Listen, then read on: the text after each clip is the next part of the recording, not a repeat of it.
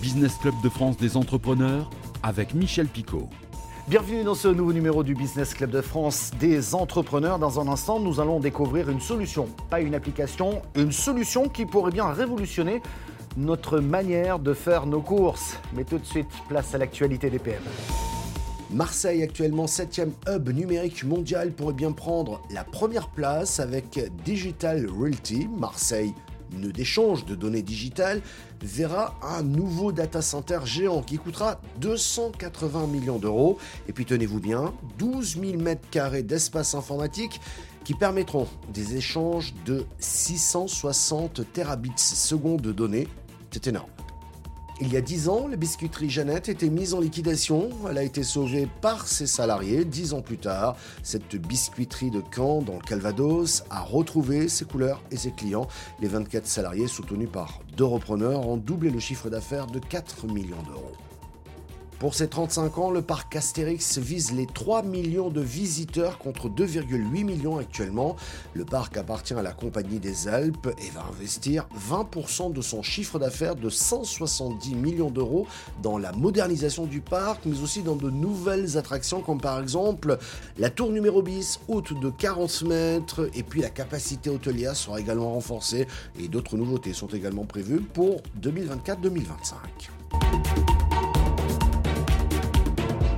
Et nous partons tout de suite à Troyes pour retrouver notre invité Alexandre Chen. Bonjour. Bonjour Michel. Vous êtes le CEO de PicoPay. PicoPay, ce n'est pas une application de plus que l'on installe sur son téléphone mobile.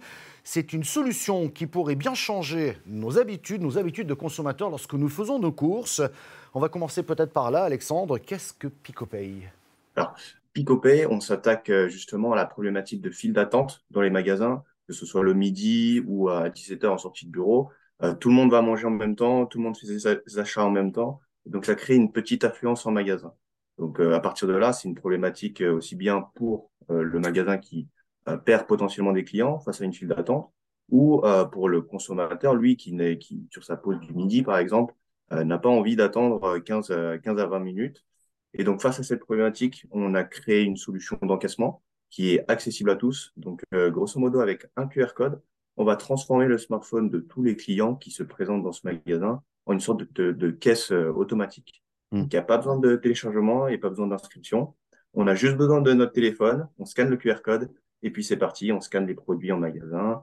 Alors, soyons un tout petit peu plus concrets, si vous le voulez bien, à l'entrée du magasin, le consommateur, vous ou moi, pouvons scanner le QR code à l'entrée du magasin afin de bien préciser où est-ce que l'on se trouve. Donc l'application euh, va installer, je dirais, la bonne solution adaptée au bon magasin. Et ensuite, elle va transformer votre téléphone mobile en caisse enregistreuse au bon endroit. C'est bien ça? Exactement. Donc on scanne les produits qu'on veut en magasin. Donc il faut scanner le code barre. Euh, donc une fois qu'on a scanné tous nos produits, un bouton apparaît, donc c'est un bouton pour payer. Donc il y a Apple Pay, il y a Google Pay et il y a toutes les cartes tickets restaurants. Donc Edenred euh, et toutes les cartes Up Déjeuner, Sodexo Alors plus précisément, le magasin qui propose ce service n'a pas besoin de créer de nouveaux codes barres sur les produits. Ce sont ceux déjà initialement installés sur les différents emballages. C'est beaucoup plus simple hein, pour le magasin partenaire. Le prix est dans le code barre, bien entendu. Le téléphone enregistre cet achat et c'est le téléphone qui fera ensuite l'addition et qui vous permettra même de payer. C'est bien ça? C'est ça. C'est alors il faut l'imaginer euh, ce service comme une caisse euh, classique, mais dans notre poche. Donc quand on passe en caisse la caisse scanne le code barre? Euh, une fois qu'on a scanné tous les codes barres, pardon, euh, il y a un montant total et ensuite il y a un paiement. Donc tous ces services-là sont regroupés euh, dans le téléphone du consommateur et sans application à télécharger. Alors voilà comment ne plus attendre à la caisse pour payer ses courses. On sort du magasin et c'est payé. Mais cela pose beaucoup de questions, Alexandre. Tout d'abord, votre business model, et j'imagine qu'il est basé euh, sur les commerçants qui, adhèrent à ce service et qui paient ce service, non? À l'image d'un commerçant qui achète des caisses euh, automatiques pour euh, améliorer l'expérience client et fluidifier bah, son affluence, nous, notre service, c'est pareil. Donc, c'est le commerçant qui achète cette prestation et qui le met gratuitement au service des clients parce que aujourd'hui, euh, améliorer l'expérience client, ça devient, euh, c'est quelque chose qu'il faut faire et qui, devient normal pour le consommateur de ne pas attendre en magasin. Alors, vous en êtes où aujourd'hui dans votre développement? Alors, on a fait une première phase de prototypage, donc c'était pour tester techniquement la solution sur des magasins Paris en, en Ile-de-France. Donc, on a testé plusieurs industries, dont le textile, l'alimentaire, les magasins de soins et de beauté, euh, magasins concept store. Et donc, suite à cette phase de, de prototypage, on a repéré que c'est sur l'industrie de l'alimentaire pardon, et du textile où la solution euh, est, apporte le plus de valeur, en tout cas. Et aujourd'hui, on est en phase de début de commercialisation. Donc, on commence euh, cette phase. Donc là, on a équipé un premier partenariat Carrefour euh, dans le Grand Est. Donc, c'est un Carrefour Contact. Et euh, on se lance petit à petit sur d'autres sur d'autres enseignes. L'idée avec Picopet, c'est de se développer par euh, région parce que euh, l'idéal pour un consommateur, c'est que je l'ai utilisé dans ce magasin, et ensuite je peux l'utiliser un peu partout autour de, chez moi, et donc de créer cette habitude euh, d'achat. Oui, euh, mais à terme, il faudra bien généraliser cette, cette solution parce que si ça marche dans les carrefours du Grand Est, il faut que ça marche aussi dans la même enseigne à Marseille. Je dis Carrefour, je pourrais dire Intermarché, je pourrais dire Auchan pour citer plusieurs marques. L'objectif est quand même une généralisation, non? C'est ça. Nous, notre objectif, c'est vraiment d'équiper tous les magasins en France et ensuite, dans un second temps, devenir le leader en Europe. Mais euh, notre focus, dans, un premier temps, c'est par région. Ensuite, c'est au niveau national, donc d'équiper euh, vraiment tous les magasins en France. Donc, un, un utilisateur Picopay peut nous retrouver aussi bien à Paris qu'à Marseille ou euh, dans le Grand Est. Et pour terminer, juste une petite question euh, pratique. Si je veux utiliser Picopay, je fais quoi? Il y, a, juste à sortir son téléphone, on entre dans le magasin, on scanne le QR code, et puis c'est parti. Je scanne mes produits, je paye, et je ne fais plus la queue euh, en magasin. Vous allez peut-être prendre le train pour ces vacances de fin d'année. Sachez que dans sa dernière édition, la SNCF, qui s'appuie sur des sondages pour définir le classement des plus belles gares de France, sondage réalisé sur les réseaux sociaux, eh bien voici donc le palmarès des trois plus belles gares de France. En troisième place, la gare de Troyes.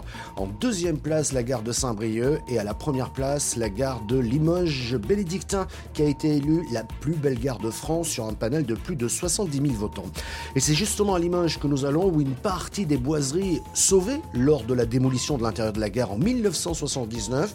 Cette partie de boiserie revient. L'entreprise Blanchon et ses partenaires redonnent vie à ce patrimoine local. Un reportage de Limoges. Jusqu'à la fin des années 70, le bois dominait dans le hall des bénédictins. Aujourd'hui d'acier et de verre, la salle des pas perdus va retrouver un peu de charme avec le retour d'une partie sauvegardée par des cheminots et réhabilitée par l'entreprise Blanchon. En fait, si vous voulez, au départ, c'était euh, une grande boiserie qu'il y avait dans la gare. Il y a une personne qui s'est décidé à récupérer un morceau de cette boiserie, la conserver et aujourd'hui, on est là pour ça. Quoi. C'est en fait euh, tout son parcours euh, et c'est assez émotionnel. Acheminé depuis l'atelier en zone sud de Limoges, les éléments vont être mis en place au plus près possible des accès au quai. On a eu euh, la maîtrise d'ouvrage déléguée par euh, le maître d'ouvrage chez Gare et Connexion et l'État est intervenu à hauteur de 40% lorsque la maîtrise d'ouvrage déléguée a été signée. Donc, Euh, L'État donc apporte 40% de subvention car il fallait une association. Pourquoi c'est Historail qui est maître d'ouvrage délégué Il fallait une association à la fois pour l'État qui ne peut pas verser subvention à une entreprise commerciale comme SNCF ou Carré Connexion, et la Fondation Patrimoine ne peut pas non plus de verser d'argent à une société commerciale. Donc c'est l'association qui a été choisie. On a 57% d'obtenus et j'espère que avec ces boiseries qui vont renaître et qui vont être réinstallées, qu'on va revoir, ça va donner un coup de pouce Participer au financement est relativement simple par la plateforme LOSO ou bien directement auprès d'Historail. Trois à quatre jours de montage devraient permettre de faire fonctionner la mémoire des anciens et surprendre les plus jeunes, les boiseries ayant été démontées en 1979 quand René Brissot a eu le chantier de la démolition des grands meubles de, cette gare en bois intérieure à l'ensemble de la gare des Bénédictins, la, décision a été prise de tout démolir, sauf lui. Il n'a pas démoli une toute petite partie, la partie la plus symbolique pour Limoges, à savoir celle qui avait des porcelaines euh, Camitaro et une carte touristique réalisée par euh, euh, les ateliers Chigo, lesquels ont réalisé les plus de 700 vitraux qui sont dans la gare. Nous avons conservé j'allais dire clandestinement, ce monument euh, dans la gare d'abord de Saint-Léonard-de-Leblin et Istorail a récupéré cela de, devant après pour euh, le mettre en protection. Protégées puis restaurées, ces boiseries sont attendues par les différents financeurs et évidemment par les usagers de la gare. Face à l'histoire, d'autres boiseries totalement neuves ont pris place dans la salle des pas perdus.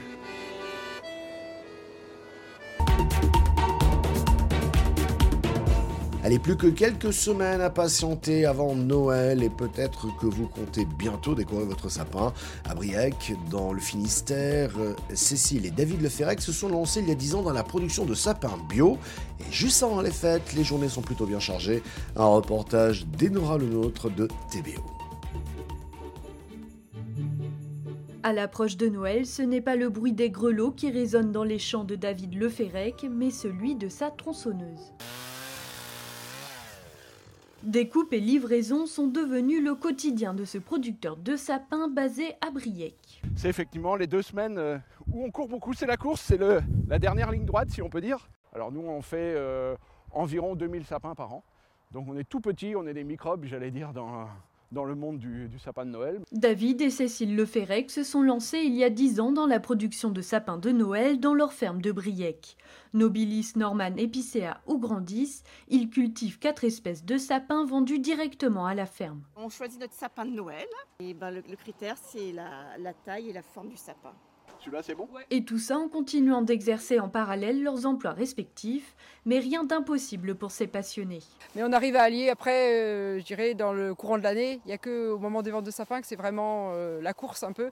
Mais euh, après, euh, non, ça, ça permet de se détendre dans la- à tailler les arbres. Il y en a qui font du foot, euh, du VTT, qui jouent aux cartes. Nous c'est notre credo, c'est euh, bah, c'est le sapin de Noël. Le couple a fait le choix de cultiver biologiquement ces sapins, une évidence pour être en accord avec leur environnement. On cultive les arbres jusque, depuis la graine jusqu'au grand sapin de 4 mètres euh, sans jamais un produit euh, phytosanitaire, pas d'engrais chimiques non plus. On va plutôt cultiver l'herbe, favoriser l'herbe pour euh, garder un sol propre et, euh, et- et tous les bienfaits que ça peut amener au, au sapin. Les sapins glasiques sont la seule exploitation labellisée bio en Bretagne, comptez en moyenne 37 euros pour un sapin.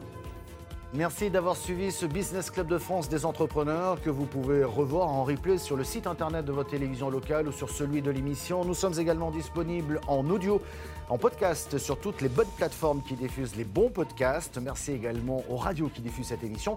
On se retrouve la semaine prochaine.